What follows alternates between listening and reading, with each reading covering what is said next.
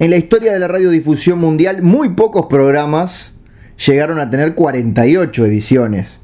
Creo que las aventuras de Dick Van Dyke en Estados Unidos, eh, las aventuras del Kremlin en la Unión Soviética, que llegó apenas a 49 antes de que fueran todos asesinados sus conductores.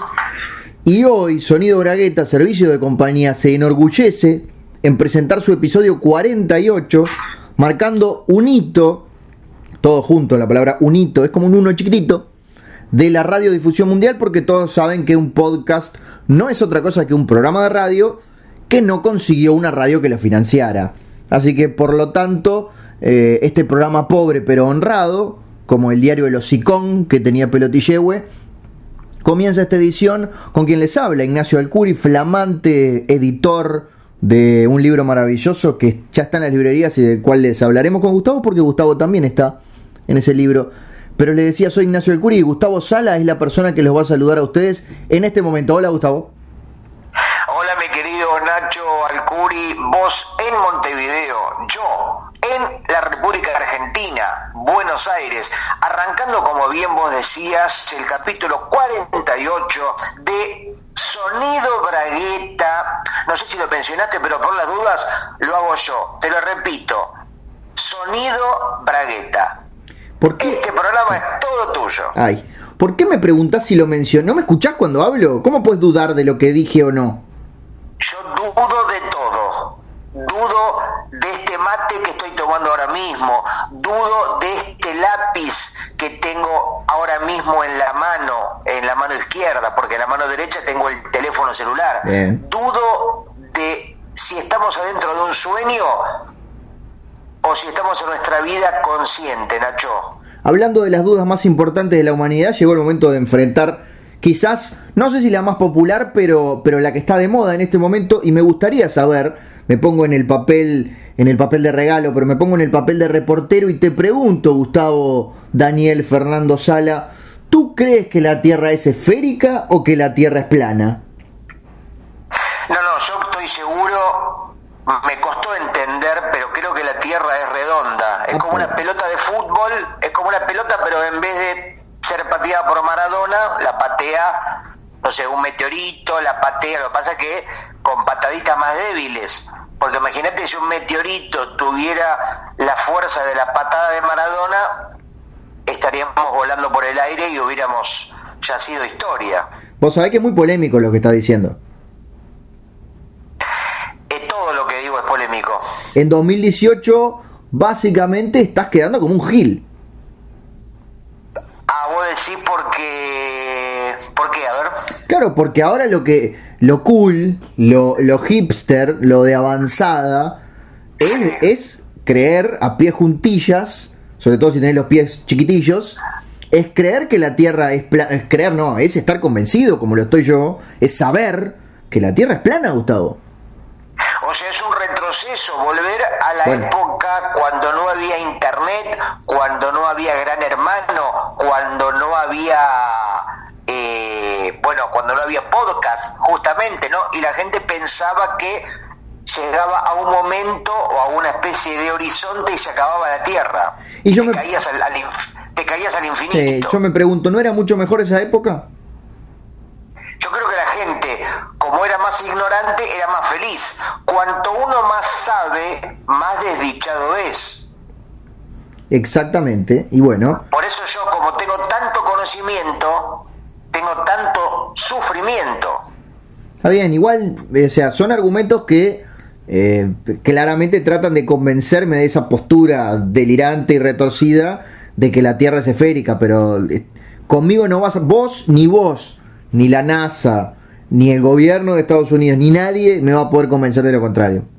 Vos fijate, Stephen Hawking, por Sí. ejemplo, tenía tanto conocimiento que era el tipo, estaba tan triste por tener tanto conocimiento que quedó completamente plegado en esa silla que prácticamente le quitó el habla. Vos decís que en realidad, más que un síntoma de una enfermedad degenerativa, era la angustia que lo retorcía.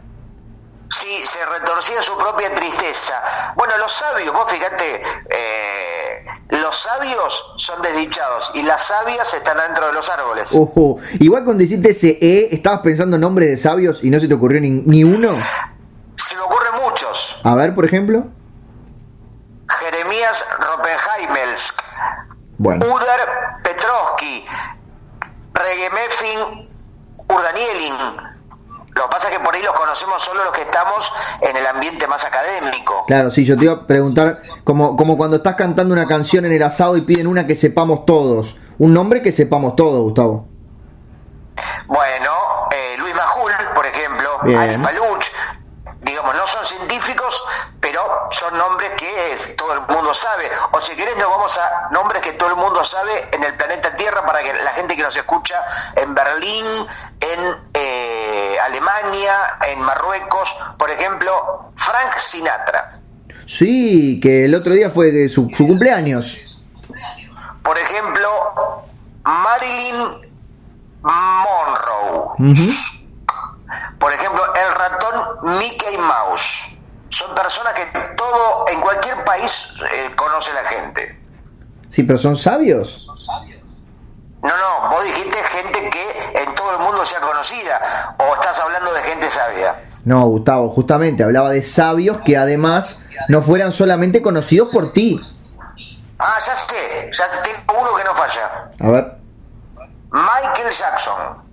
Era un sabio de la música. cierto, cierto. Tenía piel absoluta.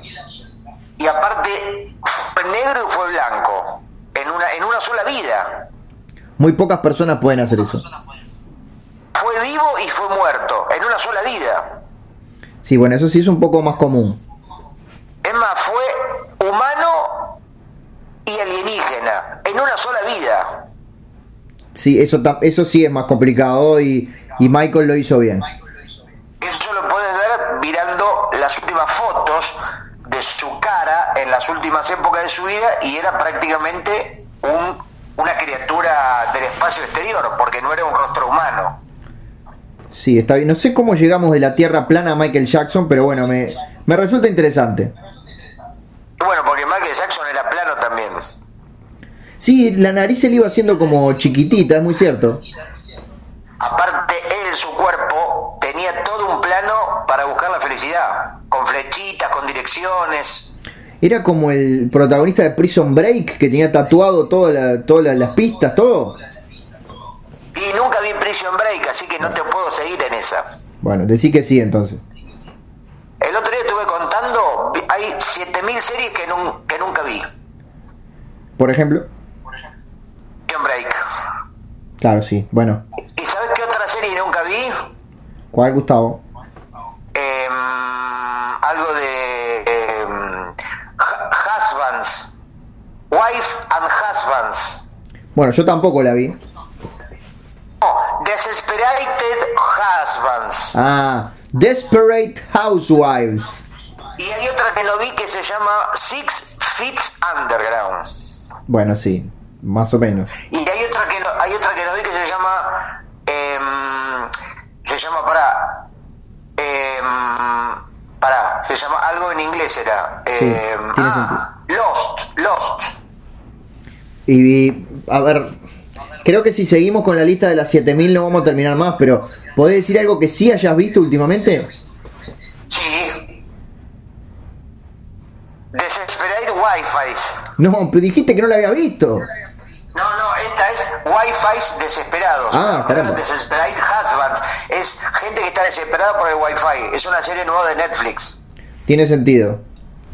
O sea, es una gente que de pronto navega en internet, que tiene wifi en la casa, cae un meteorito arriba de la casa y el meteorito absorbe, los deja sin wifi y quedan, y aparte el meteorito justo les traba la puerta, o sea que no podían salir a, a buscar wifi a otra y se vuelven locos de, porque estaban dependientes Seguro. como una droga de la internet. Puede ser que la mitad de las series nuevas y la, y la tercera parte de las series viejas siempre tengan que ver con que en algún momento cae un meteorito. Bueno, fíjate, por ejemplo, Bonanza, termina que cae un meteorito y mueren todos. Claro. Por ejemplo, la familia Ingalls, termina que cae un meteorito y mueren todos. Seguro. Por ejemplo, eh, Benny Hill, termina que cae un meteorito y mueren todos. No, spoiler, no había llegado hasta el último episodio de Benny Hill. Y bueno, Nacho, pero es así. Igual viste que el spoiler, ya, ya lo hemos hablado, pero es algo que me parece que no vale, no resiste análisis. Lo importante no es lo que pasa en la serie, sino cómo está, cómo, cómo está contado. Sí, y también yo creo que hay un término medio que es interesante, que es, bueno, obviamente uno puede alejarse de Internet. Si uno está en Internet, que se tiene que joder si alguien escribe otra cosa. Podés tener el buen tacto de no andar comentando el final de una película. Pero lo que es cierto, más allá de que estoy de acuerdo que es mucho más importante en la construcción de una historia y además una película que uno piensa ver más de una vez. Sin embargo, siempre hay un sin embargo, creo que lo que hay que resaltar es ese momento en el que estás mirando una película, estás mirando una ficción y se da una vuelta de tuerca o se da una acción así como importante y, vos quedás como... ¡Ah! Y ese E, que es poquito, solo lo podés experimentar una vez por cada serie. Ese es el nombre de una casa de, de abogados. ¿Cuál? Sin embargo, porque no te embargan si los contratas. Pero Nacho, es como por ejemplo Aquaman. La gente ya sabe que es un hombre que maneja los pescados, que levanta los brazos y viene los delfines. Y ya no, es, o sea, no es que vas a ver algo que vos no te imaginas. Yo no puedo creerme. Me acaba de quemar Aquaman, Gustavo. Es un hombre que, mira, vive en una ciudad llamada Nautilus. No, está abajo del agua. No me cuentes todo, por favor. Ten piedad. Es un hombre. No. Es un hombre que de pronto él se da cuenta que tenía la posibilidad de hablar con los delfines, con las ballenas, con los pejerreyes, pero ninguno, o sea, él hablaba a las personas y no le daban pelota. Ahora le hablaba a una mojardita y le prestaba plata, le ponía el oído para que le cuente lo que pasa. Y termina siéndose amigo de un montón de pescados. Y los pescados le dan el secreto de cómo respirar abajo del agua. Vos sos consciente que me arruinaste la película más esperada del año, ¿no? Y el tipo se hace muy famoso porque era un humano que podía respirar abajo del agua. O sea, que imagínate que si va al programa de Susana Jiménez, va al programa de Tinelli, termina Bailando por un Sueño, baila con, con Florencia Peña en pareja.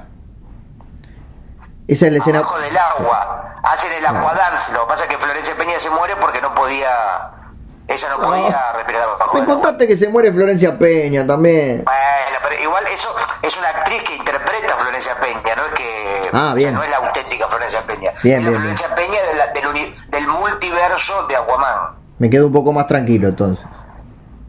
Pero bueno, lo importante no es lo que cuenta, es otra vez volviendo ni para cerrar este tipo de conclusión, eh, es cómo te lo cuentan, no qué te cuentan. ¿Y cómo te lo cuentan? ¿Vos que la viste? De una forma lamentable, chotísima. Sospeché que ibas a decir eso. Sí, sí, o sea que yo te recomiendo no verla.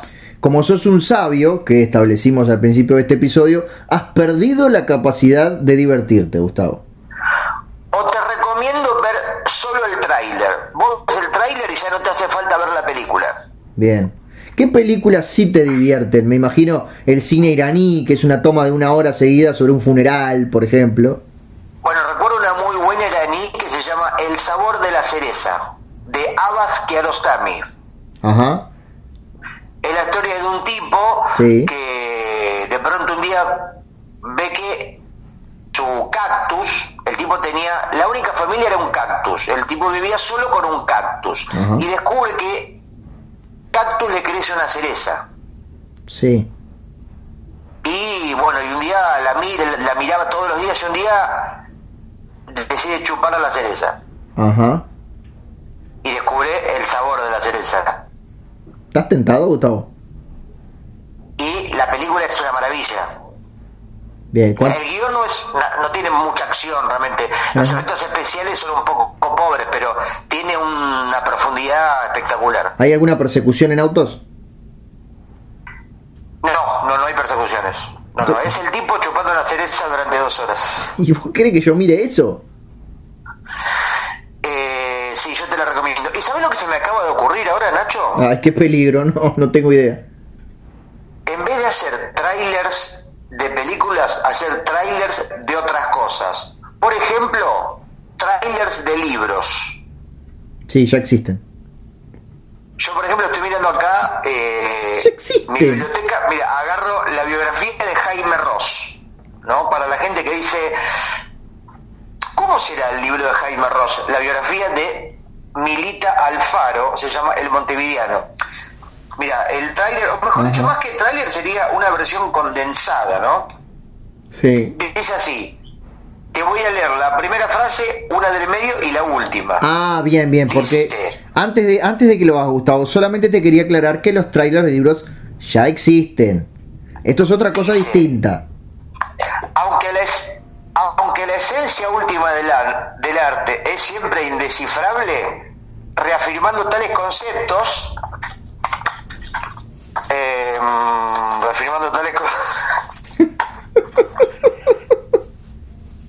Es la diaria, Montevideo, 2 de enero de 2007. Ya está.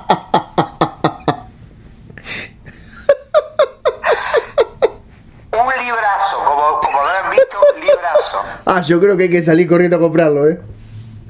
Ahora, por ejemplo, te voy a hacer lo mismo, pero con, eh, a ver, alguno de Mario Lebrero. Claro, atención. No es un trailer, es la- estamos haciendo las versiones condensadas de los mejores clásicos de la literatura universal. Mario Lebrero, El alma de Gardel. Sí. Versión condensada. En la biblioteca me despedí del hombre flaco que me había atendido y me dirigí hacia la salida.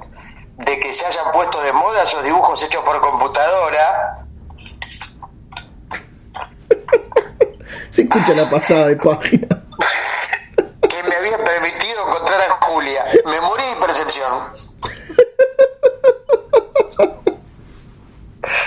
Este no está tan bueno. No, te iba a decir, le doy 7 puntitos, al otro le da 8.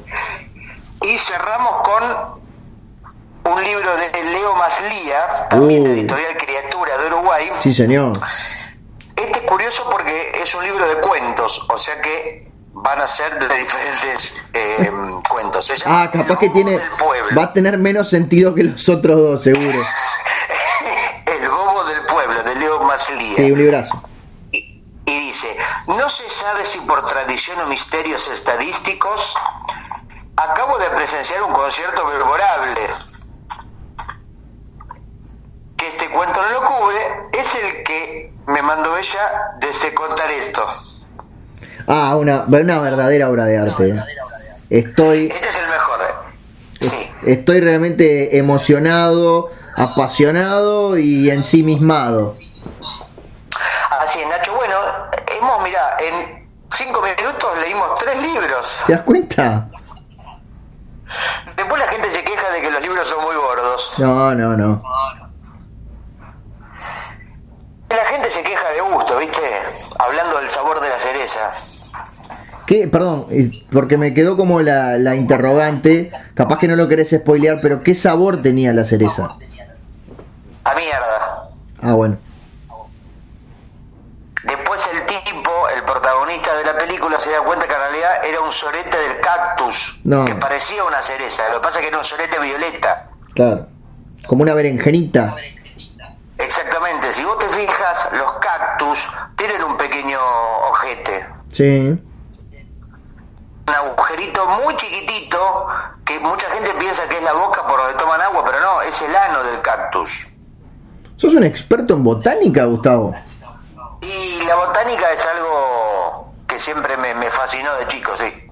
¿Tenés muchas plantas en tu casa? Muchísimas. Tengo elodea, esperpento, marianelas, valerinas, varias, varias especies, sí. Yo y te en la noche Sí. escucho cómo hablan entre ellas, en voz muy baja. ¿Qué se dicen? Y hablan de política, son muy fachas, ¿eh? Ah, mirá, me, me sorprende ese esa revelación acerca de las plantas. Dice, qué bueno que ahora volvió, viene Bolsonaro a Brasil, sí, a estos negros hay que matarlos a todos, choriplaneros, son, son fanáticas de, de la mano dura. Pero, pero ¿no saben que Bolsonaro va a arrasar con la selva del Amazonas? Y, pero ella dice que para las plantas mías, que son plantas, digamos, yo te diría que están, tan, son, están mal acostumbradas. Entonces están en contra de, de la planta salvaje, porque es como, son racistas del Amazonas, ellas quieren las plantas de interiores, ¿entendés? La planta criada. Claro. yo las riego con perfume mis plantas. El Amazonas es una gran villa para ellos. Exactamente, el Amazonas es como una cosa, un, es algo vergonzoso, ¿entendés? Es algo que, que ellas no, no, no están, en, están en contra de, la, de las Amazonas. Bueno, sí. No, pero no, no estamos hablando de la Mujer Maravilla, sino de la selva, Gustavo. No, no, la Mujer Maravilla, esa sí que es un gran peliculón, no como Aquaman. ¿Te gustó la Mujer Maravilla? Muchísimo, muchísimo. Creo que eh, salí y me fui a comprar un lazo invisible. Y perdón, tengo que hacer la pregunta de rigor. ¿Cómo supiste si lo compraste o no?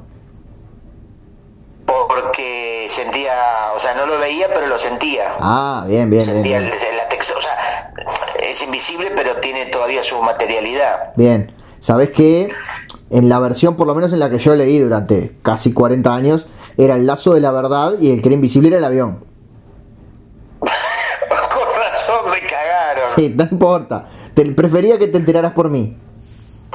Ahora, pero el avión era invisible, pero ella no. O sea que le veías a la Mujer Maravilla sentada en el aire solo. Sí, veías unas nalgas aplastadas que pasaban por arriba tuyo. Y llamaba más la atención eso que un avión volando, o sea que no era muy efectivo si quería pasar desapercibida. Eh, estamos totalmente de acuerdo. O sea, eso creo que eh, a, la, creadora se le escapó ese detalle, ¿no? Porque se supone que, ¿para qué era el avión invisible? Para que no vean el avión, pero la veían a ella. El creador, bueno, no sé en realidad quién creó el avión invisible, pero a, ella la creó un, un, señor que se llamaba William Moulton Molston. Ah, ¿no, ¿no es una creadora mujer la, la autora de la Mujer Maravilla? No, señor. estaba casi seguro de que sí. Fíjate que en el año 40 o 41, que es cuando nace eh, la Mujer Maravilla, las probabilidades de que estuvieran trabajando mujeres en la industria del cómic eran, eran bajísimas. Y bueno, había, creo que había alguna honrosa excepción, pero era una, era una industria dominada por hombres al 99,9%. Es así, Nacho. Y hablando de sí. ¿sabes cuál es mi principal duda en este momento? Dime, Gustavo. Ahora que se acercan las navidades, ¿no? Sí. Que estamos en este clima un poco de paz y amor. Sí. Estoy sospechando, ya es un par de meses, o sea, no es nuevo, de que Papá Noel no existe. Yo creo que Papá Noel me parece, porque hay cosas que no me cierran. Yo creo que es un invento de o de Stan Lee o de no sé, o de Adrián Suárez o de algún otro productor o guionista. ¿Pero vos estás hablando en serio? Y pero ¿qué te digo? Mira, si vos te pones a pensar, un tipo que uno solo, primero que dicen que vuelan renos y los renos no, que yo sepa, no hay todavía ninguno que se haya comprobado que huele. Eh, después, ¿cómo hace para estar en tantas casas en una noche en todo el planeta? Eh, no sé, déjame sospechar. Bueno, está, hay, digo, yo creo que hay explicaciones científicas a eso. Además, además, si vos considerás que la Tierra en realidad es plana, es mucho más fácil para él recorrer las distancias. Porque es mucho más. Sí, pero Vos ves todos los dibujos y las fotos que le han sacado a Papá Noel, ¿no? Sí, hay un montón, hay un montón de fotos que la vas a negar ahora.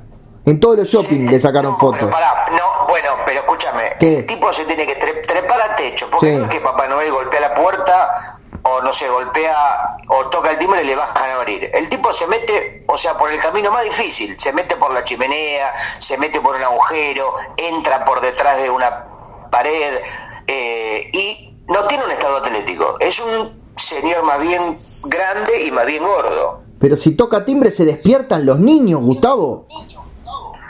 Bueno, pero los niños, eh, los niños están ahí comiendo pan dulce. No, él, no aparece cuando están todos durmiendo, aparece cuando está, cuando está la gente eh, cenando. Bueno, si hay niños que madrugan, eh, que, trasnochan, a mí no me importa. va, va, después de la medianoche, no entiendo. ¿Por qué? ¿Qué querés cambiar? ¿Qué querés descubrir? ¿Qué querés ¿Qué querés, Gustavo? Yo eh, digo, digo, voy a, voy a investigar porque me parece que, eh, no sé, yo ya te digo, tengo cada vez más sospecha de Dale, que, dale, investigá. que papá No vas a encontrar nada. más, estuve mirando muchas fotos Sí. y hay bastantes, eh, no son, o sea, si bien son bastante parecidos, pero hay caras que no, no me coinciden. ¿Vos estás jodiendo?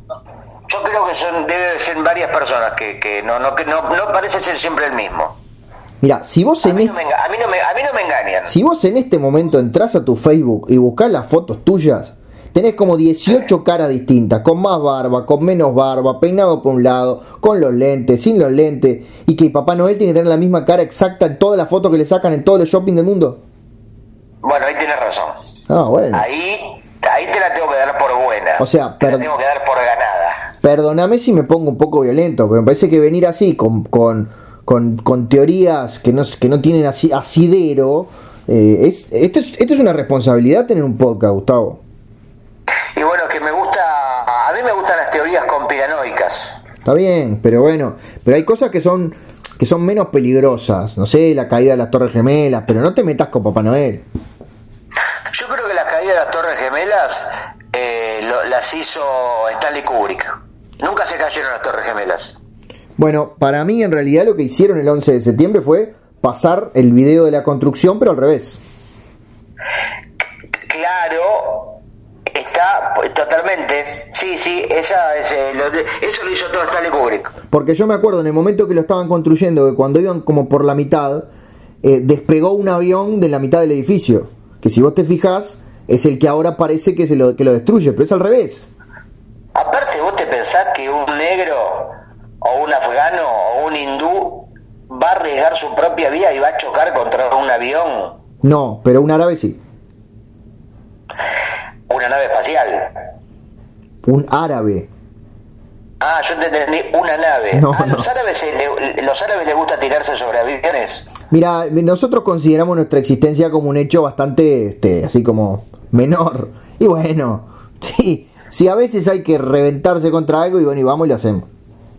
¿Sabés cuál era el Ay. estilo musical Ay, ay. favorito? Ay. Pará, escucha, escucha. Ay. ¿Sabés cuál era? Y la gente que esté escuchando en su casa. Puede participar. ¿Cuál era, cuál era el, si- el, Ay. eh, el estilo musical favorito de Osama Bin Laden? ¿Cuál era el estilo musical favorito de Osama Bin Laden, Gustavo? El R&B.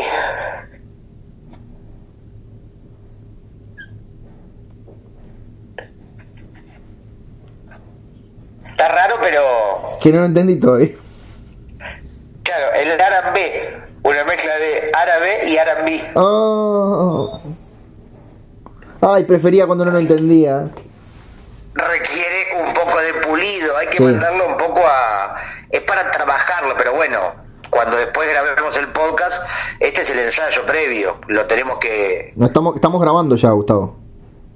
Ah, uy, me hubieras avisado. Perdóname. Me hubieras avisado. Pensé que sabías. Me hubieras avisado. No, estos son de los chistes que después no se, no se, no se tienen que mostrar. Yo le cuento- que dan. Sí. Le cuento a la gente, vos sabés que tenemos nuestra intimidad, pero bueno, hay ciertas cosas del detrás de cámaras de, de sonido bragueta que podemos compartir. El programa por lo general se graba después de, de haberlo, de haber practicado el guion por lo menos dos o tres veces, o sea, dos o tres horas antes. Pero esta vez no, no hay tiempo, no hay tiempo de edición, no hay tiempo para los efectos y para las canciones, así que estamos grabando de primera. Sí, Nacho, no había tiempo, tampoco no había tinta para imprimir los guiones. No. Por eso esta nos vez... habíamos quedado, Sí, nos, nos habíamos quedado sin toner. sí señor. Sin toner ni soner.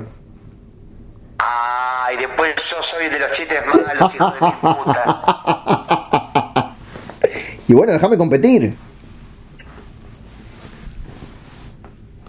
Ah, me estás, me estás haciendo el silencio a, a vos a mí, mira qué bien. No, pero digo, eh, el patetismo en los chistes, hacer un chiste de mala calidad, Sí, tampoco es tan fácil, No. porque vos a veces querés contar, o sea, si vos querés o pretendés hacer un chiste malo, termina siendo bueno a tu pesar muchas veces. es verdad, no puedo evitar ser gracioso. Exactamente, eso es un drama que, que tenemos algunos privilegiados. Yo, por ejemplo, quiero hacer una comida mala y me sale riquísima. Claro, es que a veces cuando vos querés ir para un lado, terminás logrando el efecto contrario. Yo, por ejemplo, tuve un, lamentablemente tuve un velorio la semana pasada del primo, del sobrino de un amigo, del cuñado. Bueno, acá en Uruguay nos conocemos todos, así que prácticamente a todos los velorios hay que ir. Y claro, llegué y le digo mis condolencias, ¿no? Le, la, abracé, le dije que estaba para lo que quisiera. Y todas las personas que nos rodeaban se empezaron como a reír. Porque, porque claro, porque encuentran gracioso todo lo que hago. Hay una actriz yankee que se llama, ¿no? Condolencia.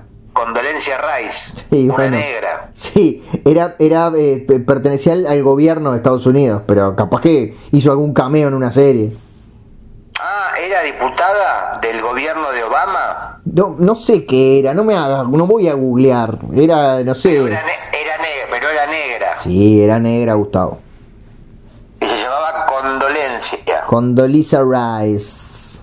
Pero con- es condolencia en inglés, es como que se llama misericordia, porque condolencia es cuando vos tenés piedad por una persona, ¿no? Te doy mis condolencias. Claro, que es como, es un, en Uruguay, en lugar de eh, condolencia se dice vamos arriba. Y no es lo mismo condolencia que condón. No, El condón, y tampoco es lo mismo un condón que un cordón, como uno de los barrios de Montevideo, el barrio Cordón. exacto, y si falla el condón, después vienen las condolencias. Ah, de ahí viene, Exacto. de ahí viene condolencia, viene de condón fallado. Sí, señor. ¿Y de qué otra cosa puede haber trailers? Bueno, eh, si nos ponemos técnicos, la publicidad, la tanda publicitaria no es más que trailers de productos. Es verdad. A mí me gustan los trailers de las heladerías. En- así como que te adelantan los gustos que tienen. Viste que vos, por ejemplo, vas a una heladería y dice, disculpame, le decís al heladero, el chocolate al petiribí, Sí. ¿qué tiene? Y dice, ¿querés probar? Y te da una cucharadita. Ah. Eso es como una especie de, de adelanto, un tráiler del helado de Tenés razón. Si vos lo decís, oh, ¿de qué viene la, la, la crema de caca molida? ¿De qué está hecha? Bueno, No te voy a decir, probala por vos mismo. La, el helado de cereza de cactus. Está hecha de gra- gran granos de limón. Ah, muy bien. La crema de pedófilo con diarrea, ¿de qué está hecha? Bueno, De niño violado. exacto. Pero ahora, y sí. hecho una crema. Si vos en realidad si vas paseando por, por heladerías y pidiendo, pidiendo una muestra es como que no gastás plata en helado. A mí lo que me gusta totalmente, yo, mira, yo creo que podemos vivir gratis Sí. simplemente si nos lo proponemos. Por ejemplo, eh, para viajar en colectivo, Sí. por lo menos en Buenos Aires, vos lo ideal es subirse al colectivo cuando hay gente adelante tuyo.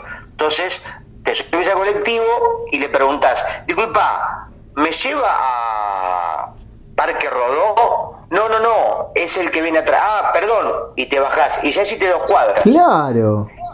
Y así vas subiendo a, otro colectivo y preguntándole si va a un lugar que sabes que no va. Y te va bajando y ponele hacer dos cuadras por cada, por cada subida. Y hablando de los libros, vos vas a una librería y pispeás la página 1 a la 3 del libro de Jaime Ross. Después vas a otra, lees de la 4 a la 6 y así lo terminaste leyendo.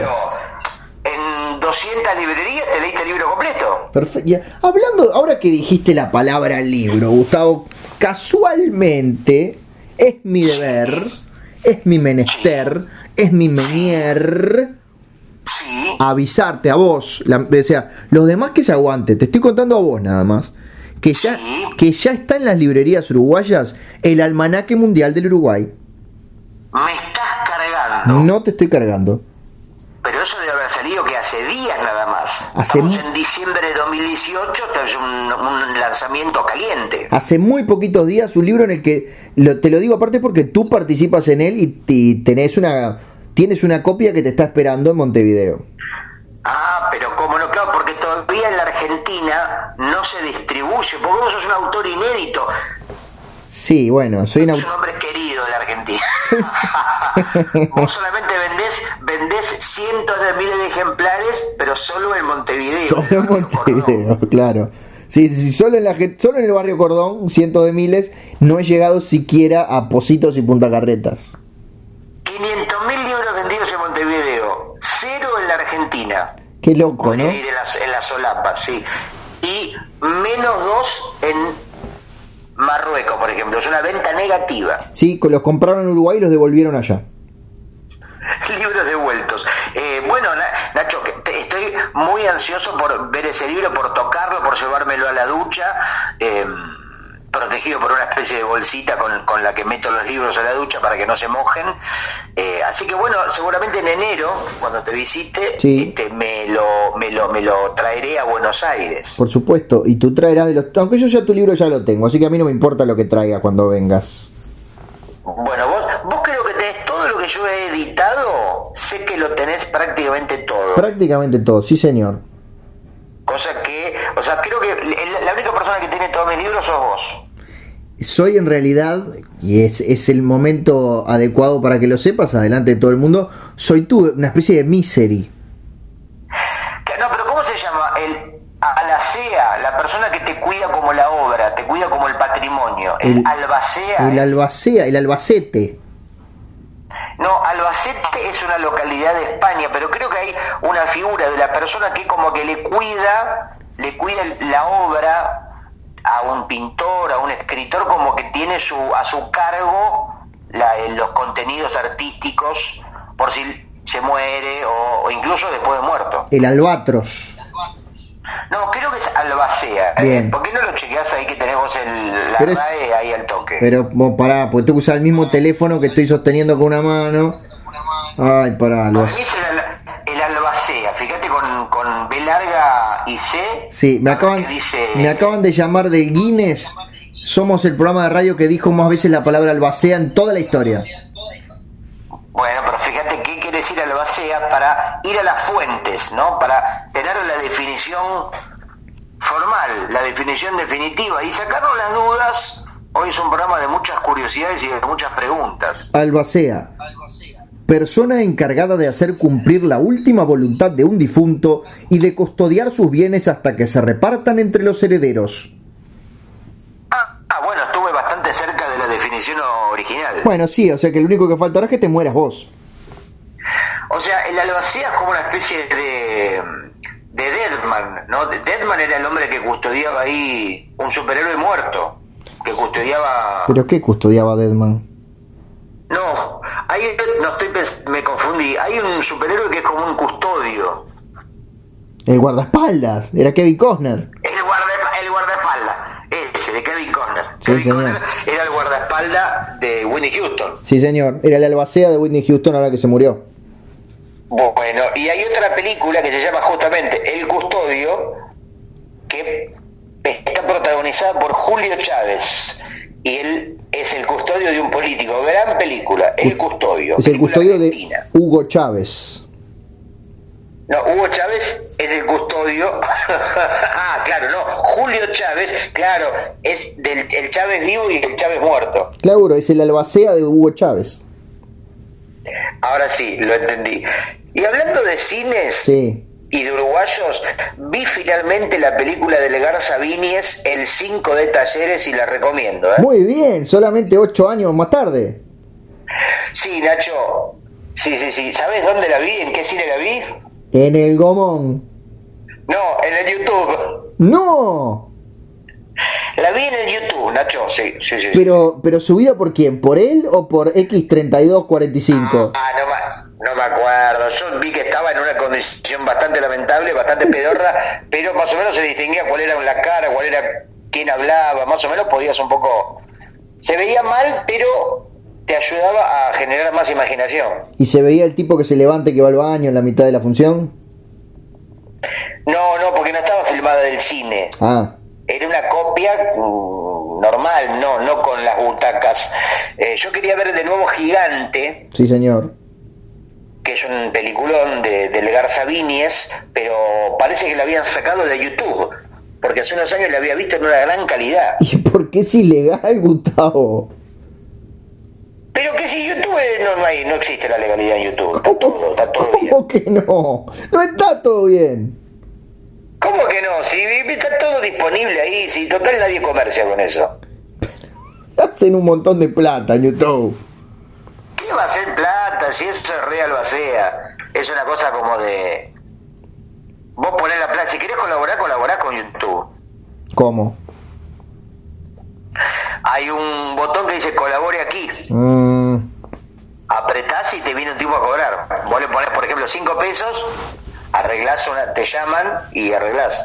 Y viene un encargado de YouTube y arreglás un encuentro. Mira, te creo porque soy tu albacea, pero además, como tu albacea y como tu fan número uno y como tu, tu misery, en el momento en que me entere que dejas de hacer chistes de caca, te ato te pongo una máquina de escribir y te obligo a seguir escribiendo chistes de caca o, te quiebro las piernas. No, Nacho, no me quiebre las piernas, quebrame la voluntad, quebrame el ánimo, pero no las piernas. ¿Para qué hacer algo que Macri hace por mí? Por supuesto, sí, sí, sí. El otro día tuve que ir a guinzarme el espíritu, me quebré el espíritu. ¿Te lo enyesaron? Sí, no sabes lo complejo que es enyesar un espíritu. Oh, pobrecito. Tenés que tragarte un montón de, yeso, un, te mete la gasa por el culo. Mente una cosa espantosa. Ah. ¿Y ahora está mejor? aparte el tipo, sí, sí, porque me, me, me, me, dijo, tenés que estar 24 horas quieto. ¿Oh? Para que el espíritu se solidifique de nuevo. ¿Y lo lograste? Sí, estuve, me dijo, pero me acompañó a mi casa el tipo, ¿no? Porque me dijo desde ahora, y como no podía irme para salir del hospital, porque ya estaba quieto, tuvo que traer en su auto, me puso paradito en, en el comedor de mi, de, mi, de mi chalet y me dijo, bueno, 24 horas así, ni se te ocurra moverte, ¿eh? Y se fue, se llevó la llave, todo. Y bueno, y el tipo en un momento me agarró ganas de hacer caca. Me imagino, ¿y qué pasó? Y bueno, tuve que aguanté, no sé, como tres minutos aguanté. Bueno, es poco, ¿no? Poco, ¿no? Y cuando era irreductible la situación, tuve que liberar y salió ahí. Cayó. Cayó. Cayó, cayó. Sí, sí, cayó piedra. Ah. Y después este, me agarró ganas de hacer pis. Sí, ¿y qué pasó? Y tuve que hacer pis. Y también goteó. También goteó. Y después me agarraron ganas de. Ay. De dormir. No ibas a decir dormir.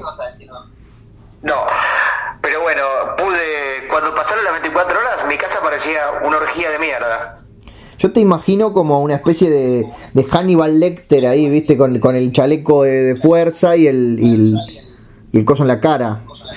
Igual, por suerte te digo, vinieron mis mascotas, sí. limpiaron todo, me limpiaron, porque yo tengo, tengo tres perros y dos gatos que yo le enseñé a comer su propia caca, para un poco por, por una cuestión del ecosistema, porque para que se replique, y otra para no gastar plata en tocitos de doggy. Seguro, pero una cosa es comer la caca de ellos y otra muy distinta es comer la tuya.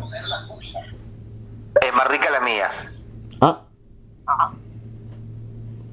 ¿Cómo por, la sonrisa de los, por la sonrisa de los perros, te ah. aseguro que ellos también piensan igual. te iba a preguntar cómo lo sabías. Con los ojos ellos te dicen todo. Claro. Y aparte, si un perro come un sorete y no le gusta, ahí se detiene. Pero estos comieron todo, no dejaron nada. ¿Tenés alguno ahí cerca, en la vuelta? Acá. Ahí, ahí, mira, justo está ahí este Francesco. Bien, qué lindo. Qué lindo Francesco, me acuerdo ese que ese que a veces te, se, te montaba la piernita. Sí, Francesco, son los tres. los tres perros que tengo acá que está. Ahora mira, uno se está comiendo la caca del otro, justo ah, en este momento. Qué cosa. No. Lo bueno que tampoco, lo bueno que tampoco gasto en papel higiénico. Seguro. Ah, no. Deja la cola, No. la cola perfecta. No, y tardé en darme cuenta. No, no, me tardé unos segundos. Esos segundos de ignorancia que fueron de felicidad. Ahora te entiendo, Gustavo. Es casi como un bidet canino. Claro. Y yo solamente. Ya me distraje, pero. Solamente quería preguntarte qué, qué te está diciendo ahora con los ojos. Que quiere un mate. Opa. Sí, porque yo con los perros comparto todo. Bien, pero. Bueno. Eh, Gustavo, Sí. ¿el perro toma mate contigo? Toma mate, sí, el perro toma mate. Es el mismo perro que come mierda. Sí que quiere que le haga, ¿no? Es No, no, no, Que come mierda, toma mate, ¿qué le voy a hacer? Yo te, te pregunto nomás, si, lo, si cuando compartís el, el mate con tu perro, ¿no te parece que el, que el mate tiene un gustito más feo que otras veces? No, tiene un gustito más rico. Ah, bueno, bueno, bueno, bueno, bueno, bueno. Más, más, más amarguito. Bien, muy bien. Qué lindo todo. Qué familia feliz. Yo, yo antes tomaba el mate con azúcar, Qué asco. Pero después me, me dio leucemia y tuve que dejar el azúcar. Ay. Bien. Puse edulcorante, pero me dio sida Ajá, caramba. y tuve que dejar el edulcorante. Después le puse cáscara de limón, pero me dio fiaca Claro. y tuve que dejar la cáscara de limón. Y después tuve que Ay. ponerle heavy metal, pero mi, me- Ronnie James dio No, no, no tenés perdón de Dios, ni de Dios, no tenés perdón de nadie. No, no, no, no, no, no, no, no, no. Me estoy regodeando en mi propio éxito. Sí, fíjate que no sea caca, por la duda. No, Nacho, pero bueno, si no nos reímos de nos... ¿Viste? Si no nos reímos de nosotros en este mundo trágico, Sí, damos un tiro. Sí. Estamos a punto de que caiga el meteorito, capaz. O como dice la gente de Sidra Chandón, Ay. nos pegamos un corchazo.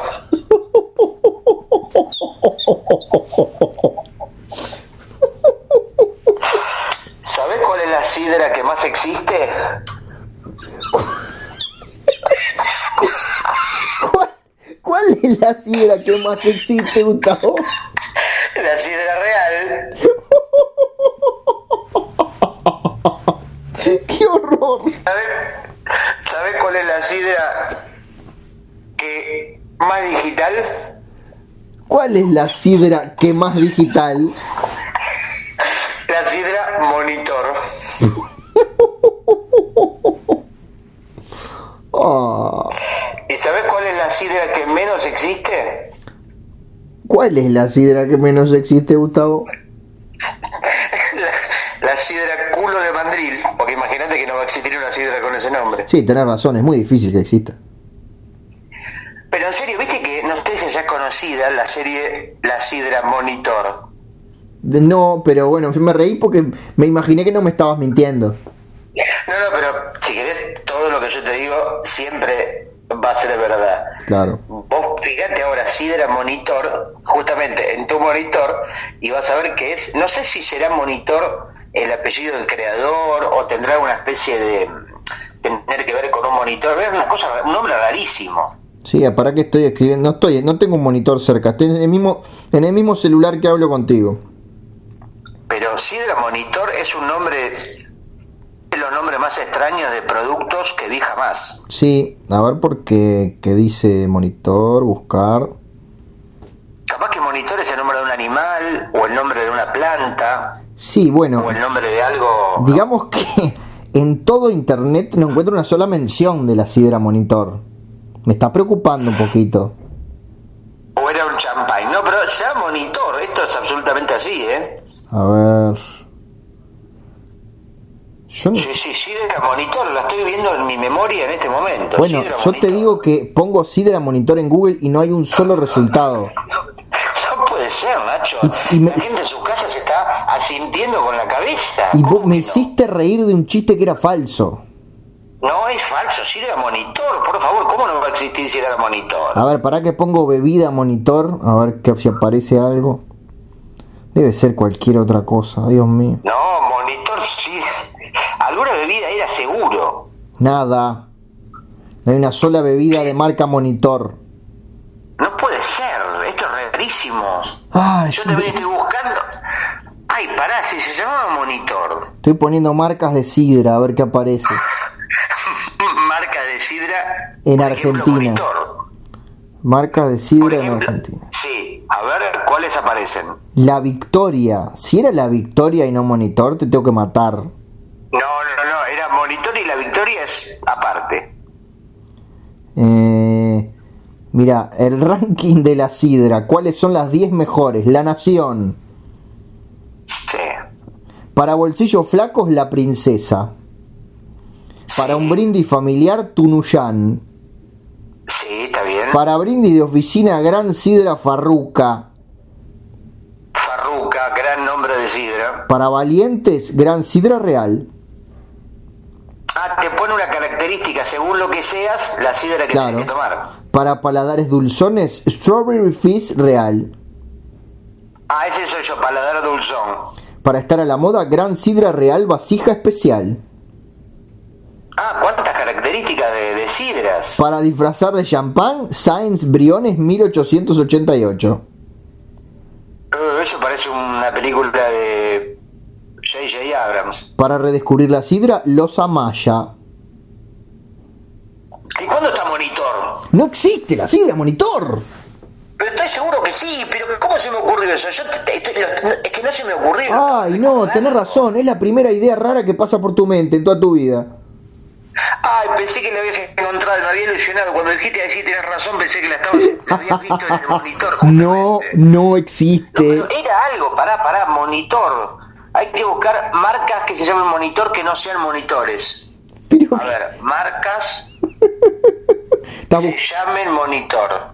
Marcas que se. Marcas que se. Estoy poniendo en Google. Sí, que sí, se sí. llamen monitor. Y dice los 13 mejores monitores que pueden comprar, por menos de 300 euros. 7 monitores curvos. ¿Cuáles son las mejores marcas actuales de monitores? No puede ser, voy a poner a nuevo. A ver, Sidra llamada monitor voy a poner. Dale. Sidra llamada monitor. Eh, upa, ¿Qué? upa. ¿Qué? A ver, imágenes, imágenes. La sidra, mapa de Najera, raíces profundas, magace sidra, vinos espumosos. No aparece, che. Porque no existe, Gustavo. No puede ser, no me resisto a aceptar la derrota porque estoy seguro que se llama Sidra Monitor. Bueno. Pero ves que en internet no está, los que dicen que en internet está todo mienten, porque internet es un espacio muy incompleto. Y no, están solo las cosas reales. No, pero la Sidra Monitor te juro que existe y yo la estoy viendo, estoy recordando verla en este, por lo menos, a ver si le pongo eh, Sidra Marplatense Monitor, Sidra Monitor, voy a poner Sidra Monitor que existe. Que existe de verdad. Enter. Eh, upa, ¿Qué?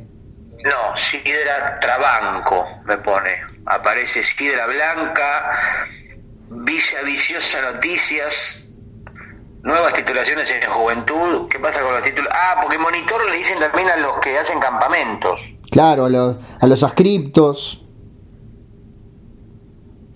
Claro, viste, yo escucho a veces el podcast Campamento Krypton español y ellos hablan de que son los monitores del campamento. Claro. Como si fueran, no sé, como Hugo Paculis, ¿te acordás los sobrinos del Pato Donald, que eran cortapalos y iban de campamento? Cortapalos o jóvenes castores, dependiendo de la traducción. Exactamente, che, me que estoy muy angustiado por esto de Sidra Monitor. Yo también porque me mentiste. No, no puede ser, no, no, pero me re- no sé cómo buscar. Viste que hay veces también es que cómo, cómo llegás a la búsqueda.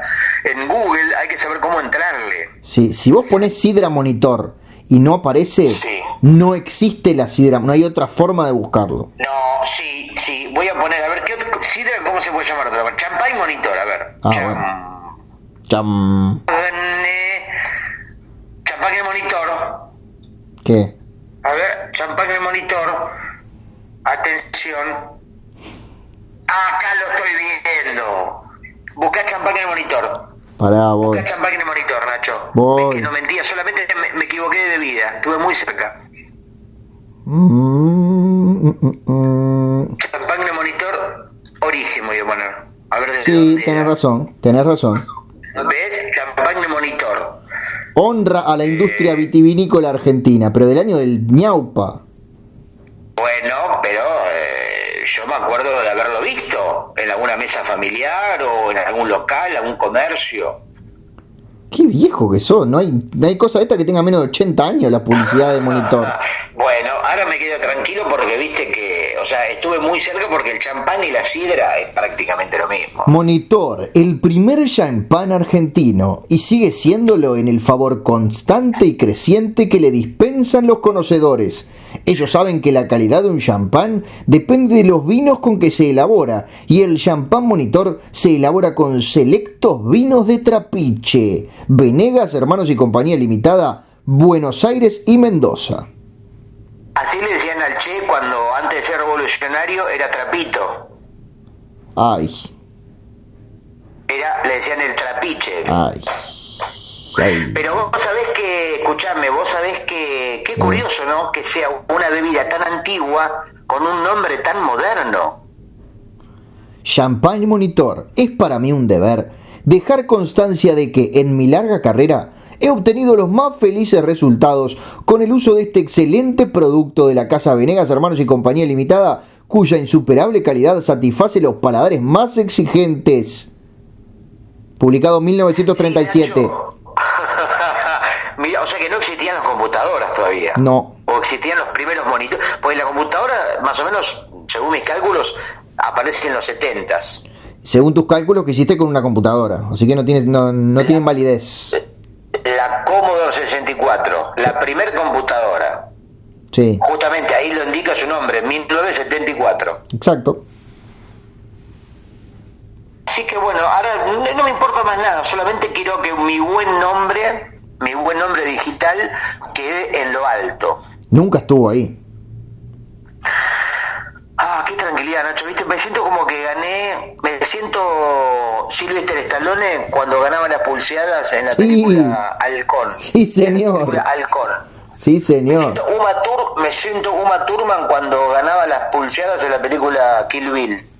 Claro. Me siento Han Solo cuando ganaba las pulseadas en Star Wars.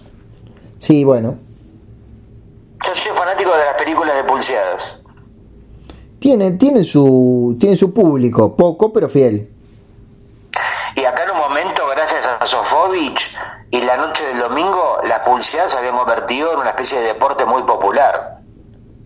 Pero no, de, no de practicar, pero sí de ver o también la gente lo practicaba. No, la, la gente lo practicaba. En un momento el fútbol había descendido muchísimo. Opa. Porque había, o sea, era muy fácil porque te ponías en cualquier mesita, no necesitabas hacer nada más. No había que correr, no había que saber estrategia, simplemente tener un poco de, de fuerza en la mano y, Claro. y se apostaban, pero de miles de dólares. Seguro, seguro. Yo un día le gané, mi casa la gané pulseando. Mirá que no, no, no tenía esa anécdota tuya, Gustavo. ¿Cómo eran los nombres de los tres? Donato, Sí. Mastrangelo y Benicio. Bueno, uno de tres embocaste por lo menos. Porque tiene cara de, de toro, Claro, el último. claro. Tiene cuernos el perro. Sí, pero se los mandé a hacer. Son, son de, de acrílico. Son cuernos operados. Es como la gente que se pone tetas, hay perros que se ponen cuernos. Ay, yo, mira, yo tenía un pájaro, Sí. le, man- le mandé a poner mm, tetas. Al pájaro. Sí, sí, un loro. Me hiciste acordar a un viejo chiste, pero en mi caso, de lo- cuando yo digo un viejo chiste son de verdad, no son los inventos tuyos que es ¿por qué las gallinas no tienen tetas? ¿Por qué? Porque los gallos no tienen manos. Me parece que es un chiste muy desafortunado que cosifica a la gallina. Yo creo que. Pero, ya sé, en pero. épocas, yo, ese chiste va para un rompeportones avícola que para un programa como este que se caracteriza por la vanguardia, el análisis de la actualidad, el compromiso social. Me parece que lamentablemente no se puede borrar porque estamos, lo que queda, queda, ¿no? Pero es así. Sí, señor. Igual me, me, me, me quedé con la imagen del rompeportones avícola, debe ser muy divertido. Y sí, imagínate eh, el papagayo charlando con que entra, no sé, una, un, una, una, Ay. un faisán en bolas, así moviendo el culo. Una gaviota en pelotas. Ese es el primer sketch, una gaviota en pelotas. Era el que siempre la gente, lo- el más pedido. Es un buen título para el, para el episodio de hoy, de esta Eh, semana. Puede ser, por lo menos es una frase ganchera, una Sí. gaviota en pelotas. Yo creo que deberíamos ir más por la Navidad, ¿no? Para que para que genere un poco más de que parezca hecho más más como a tono con, con la época. Pero si va a salir un 14 de diciembre, Gustavo. Pero si todo el mes es Navidad. Bueno, puede ser. Sí, las, las decoraciones... Y si ¿Qué? capaz que ya nos hacemos otro tenero y queda como Está bien. como el navideño. Y las, de- las decoraciones de los shopping están desde abril, más o menos. Hay gente que arma el arbolito prácticamente desde el otro día de la Navidad. Tenés razón. O sea, lo desarma y lo vuelve a armar a los cinco minutos. Y, es, y, y ya uno se pregunta para qué lo armó, ¿no? Y porque es un placer. O sea, a veces es más lindo armar el arbolito que el propio arbolito. Pues tiene sentido. Mirá que no, te lo digo pocas veces y cuando te digo que tiene sentido es porque lo tiene. Si no, no te lo diría. O sea, me pasa mí, por ejemplo, con el tabaco. A mí el cigarrillo me, me parece una mierda, pero me encanta prenderlo. Y después y dejás que se consuma solo. Sí, yo prendo el cigarrillo y lo disfruto. Es el momento de prenderlo y después lo, lo, lo, lo, lo veo, lo dejo ahí, lo, lo dejo tirado. Vienen mis perros y se lo fuman ellos. Claro, pero igual sabés que ese humo te está haciendo daño. No me importa, vos te que tengo problemas por el humo, el humo de mí, ¿qué me, pero qué, ese humo de mierda te va a hacer daño, un humo que no ni siquiera lo puedes tocar. Bueno, el, el virus de la gripe tampoco y te, y te hace mal, te hace daño. ¿A qué? Me ve la gripe, te, te tomas un pulmosán y ya está. ¿Vos te fijaste lo chiquitos que son los virus? ¿Están metiendo chivos en este programa? De ninguna ratizalil, ¿Pero qué? ¿Pero vos cobrás algo por esto? ibuprofeno, ibuprofeno. Pero, pero, pero a mí no me llega nada. No, no podés hacerme esto. Por lo menos tenemos que ir a medias. De ninguna vidas. Qué horror. Gustavo, hay que ir terminando esto. Como quien no quiere la cosa, estamos llegando al final. Uy, Nacho, es que yo, mira, el único momento de hoy tengo un día de un drama, tengo los chicos en la escuela con gripe, tengo los perros con cáncer de pulmón. No. Y es por fumar. mal, me echaron del trabajo, No. me echaron de todo. Y el único momento de más o menos donde me olvido de lo- del mundo es con, eh, grabando esto. Y ahora me decís que se termina. Ay, qué lindo que me digas eso. Estoy viendo acá el arma. El arma que, con el que Nisman se disparó, Sí. bueno, lo compré en Mercado Libre. Ajá. Y tiene como una energía que lo miro todos los días. Y a veces cuando estoy medio deprimido lo miro y me agarra cierta tentación de... ¿De qué, Gustavo? Y, y, viste cómo es, es, es un poco saber cómo será, ¿no? Cómo será ese momento cuando la bala se mete en el cerebro. Pero. Lo pasa que es un poco extrema la decisión, por eso cada día digo, bueno, otro día, otro día. Bien. Eh, ¿Vas a decir eso hoy también? ¿Otro día, otro día? Y yo supongo que sí, porque quiero quiero confirmar lo de Papá Noel todavía. No quiero pasar a mejor vida sin confirmar si Papá Noel existe o no. Te puedo, si, me- si me lo permitís, te puedo dar una opción mucho más linda para al mismo tiempo comprobar una teoría y terminar con esta existencia infame. A ver, decime. Arrancás a correr Sí. ¿Seguís corriendo? ¿Qué soy, Forrest Gump? Bueno, bueno, bueno, bueno, bueno, bueno, bueno. ¿Te, te ¿Qué interesa, soy? ¿Te interesa la idea o no? Lewis? ¿Qué Te- soy, Carl Johnson? ¿Qué soy, Robespierre? ¿Te interesa la idea o no? No, no me interesa. Yo soy, un- yo trabajo sentado, trabajo pensando. Igual no entendí. Bueno, pero, te- pero que no terminé. Bueno, seguí. Y cuando llegás al, al extremo del, del- del planeta, caes. Y mientras estás cayendo y morís probablemente de inanición, te morís tranquilo habiendo comprobado que la Tierra es plana. Ah, es buena. Claro, porque el espacio es infinito. Sí. No hay, o sea, la Tierra, ponerle que la Tierra sea como vos decís, que es una especie de rectángulo con bordes y ahí se termina. Vamos corriendo.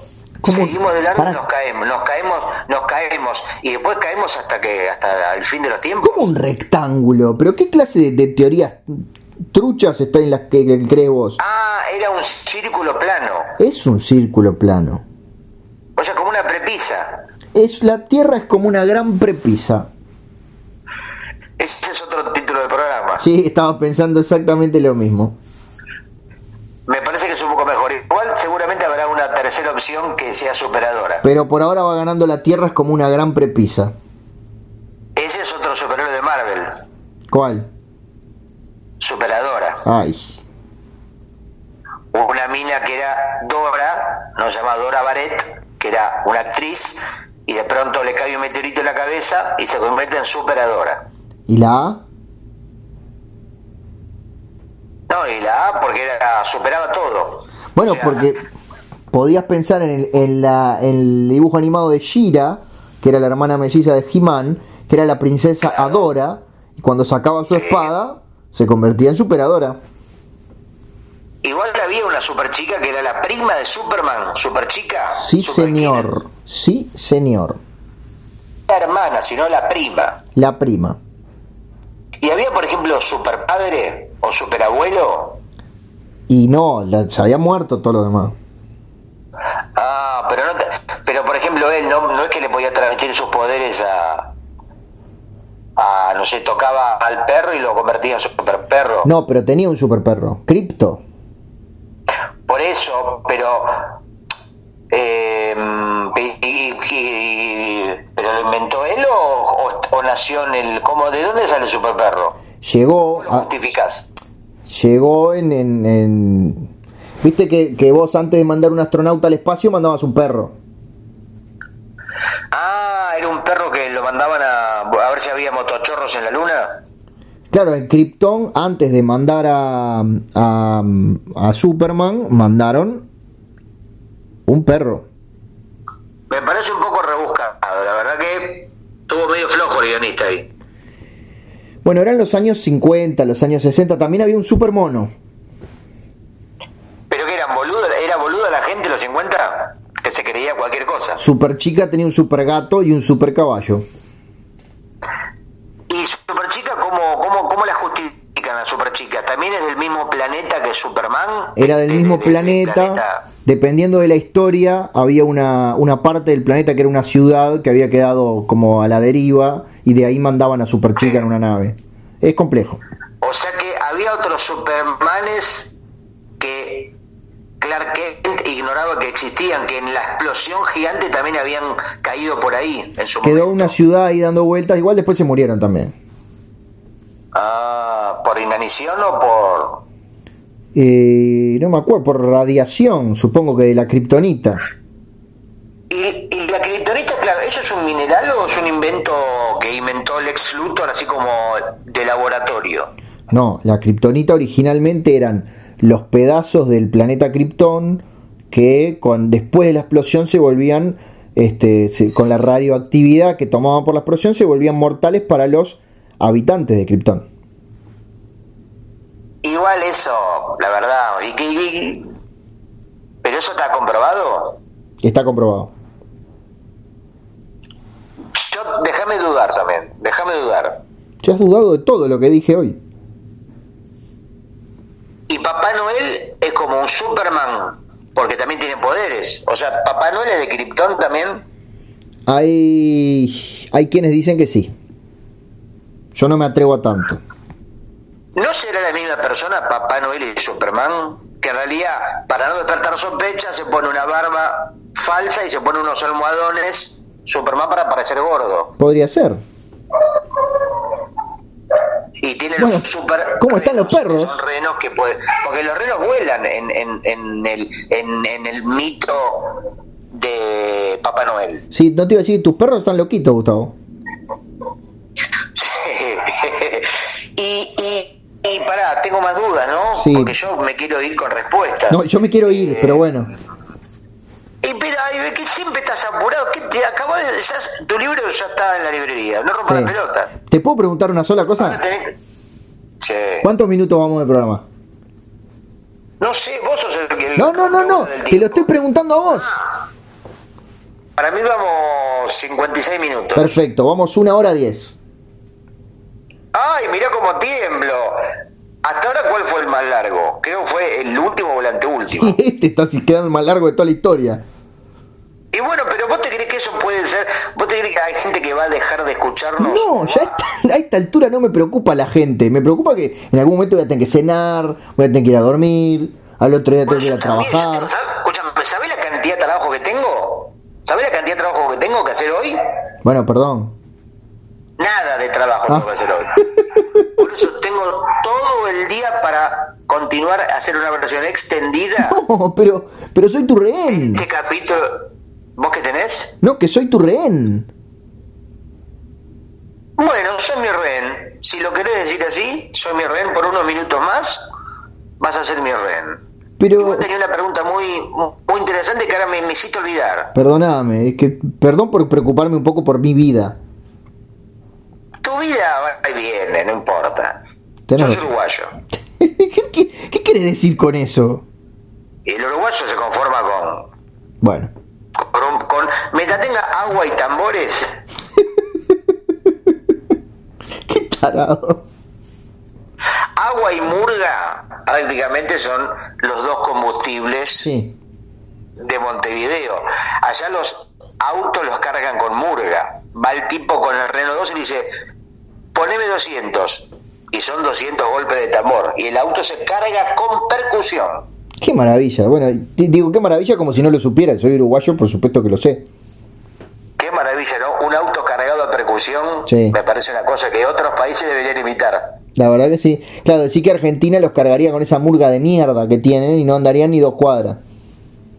Y sí, para mí vamos a reconocer que la murga argentina no tiene nada que hacer al lado de la verdadera murga uruguaya, ¿no? Que es donde nace eh, eh, como el criptón de la murga, el planeta original. Sí, señor. Gracias por reconocerlo, Gustavo. La murga argentina es como la kriptonita de la murga, son Sí. los pedazos que llegan desde Uruguay y caen acá todos muertos tirados. Y todos radioactivos y al verdadero carnavalero le hacen Sí. muchísimo daño. Exacto, es como una murga seca, fea, que quedó como carbonizada. Hemos perdido todo el público murguero argentino que igual no nos importa porque es gente muy miserable. El único murguero acá sos vos que has participado de una murga, has hecho carnavales y te has pintado la cara. Cosa que todavía me cuesta creer. Sí, señor. Pero está, presenciaste ensayos, todo, así que sabés que es verdad. Sí, Nacho, realmente. Ahora el que se empezó a cansar un poco soy yo. Pero cansar de este mate que está dando lástima. Porque... No, bueno, si estás cansado, mira que en serio cortamos, ¿eh? Mira que está todo bien. Bueno, Nacho, te quiero decir feliz Navidad. Ay, muchas gracias, Gustavo. Ojalá Papá Noel pase por tu casa. Hoy, 24 de diciembre, año en que Jesús llegó a la tierra. Sí, de Krypton. Jesús llegó a la tierra y les dijo a Adán y Eva, ¿ven esta manzana? La comáis nunca, porque es el pecado. Si vosotros coméis esta manzana, harán estallar la maldad en la tierra. Y la dejó arriba de una, la dejó arriba de una mesa. Los voy a estar observando, ¿eh? Les dijo. Guarda. Y se fue. Y Adán y Eva no hacen otra cosa que mirar la manzana. Seguro. ¿Viste cómo es? Lo que te prohíben es lo que más deseo te da. Por supuesto. Y se dijeron, che, le damos un mordisquichi. No, no me aguanto la tentación. ¿Tenía el mismo sabor que la cereza? Bueno, comieron la manzana y tenía un gusto a mierda terrible. No. Y ahí salió Jesús y le dijo, ¿vieron? Por curiosos de mierda, probaron esa manzana que salió de mi culo. Ah, Porque Jesús se sacó la manzana del culo y luego la puso en el árbol. Y es palabra de Dios. Esa parte en la Biblia, en el Viejo Testamento no está. No está, es verdad, no está. Yo lo leí. Según el Viejo Testamento dice, mira, lo estoy leyendo en este momento, dice, Adán retira la manzana que estaba en el árbol. Y Jesús, bueno, Ay. y se la sacó del culo. Ya te mezclaste, ya te armaste un lío. Eran tres personajes eran, Gustavo. Jesús, Adán y, bueno, el, el otro. Y una mujer había también. Eva. La banderada de los pobres. Sí. ¿Te puedo hacer una pregunta como para despedirnos? Sí, Nacho, por supuesto. Una sola. ¿Papá Noel, Superman y Jesús son la misma persona? Sí, es como Midachi. Claro. Pero Papá Noel, Jesús y Adán. Pajea. ¿Eh? No. Pajea. No. Papá Noel, Jesús y Adán. No. El trío Pajea. No. ¿Cómo que no? Son los tres, los tres superhéroes. Vos fijate qué nombre tan chabacano con los tres prohombres más grandes de la historia de la humanidad. No, peor, peor, Gustavo. Es pajead. Pajeados, ¿no? ¿Cómo sería? No, pajead. O sea, salid y, y haced pajas a los demás. Claro, bueno, eso es lo que le dijo Jesús. Ve, vea, vean y pajead a la gente. Bien. Y fue, fueron.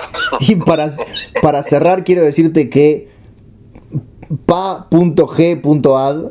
Punto, me parece un gran nombre para el episodio. no, a mí no. ¿Lo qué pasó? ¿Qué somos gigato ahora? Vos, Nacho, no, no es que sea mojigato, pero vos tenés grandes nombres de libros. Sí. Yo, Este podcast, cuyo mejor valor es el nombre Sonido Bragueta, es una idea tuya. Entonces ya pusiste la vara, pusiste la vara muy alta. Es cierto. O si estuviéramos en Brasil, pusiste la Varig muy alta. Era una aerolínea, Gustavo. Ah, pensé que era una marca de pullovers. No, ni, ni de sidra tampoco. No, si era monitor. Champagne monitor, ¿cómo te gané la discusión ahí, viste? Esa, mira, yo creo que me voy con esta reflexión. Sí. Cuando vos estás seguro de algo, cuando vos estás seguro de algo, tenés que pelearla hasta las últimas consecuencias. Bien. Y equivocarte como te equivocaste con la sidra. Bueno, pero fue una equivocación leve que terminó en una gran victoria, hablando de sidras. Que tengas felices fiestas, Gustavo. Feliz Navidad para todos en este podcast Extra Large. Hasta pronto. Chao.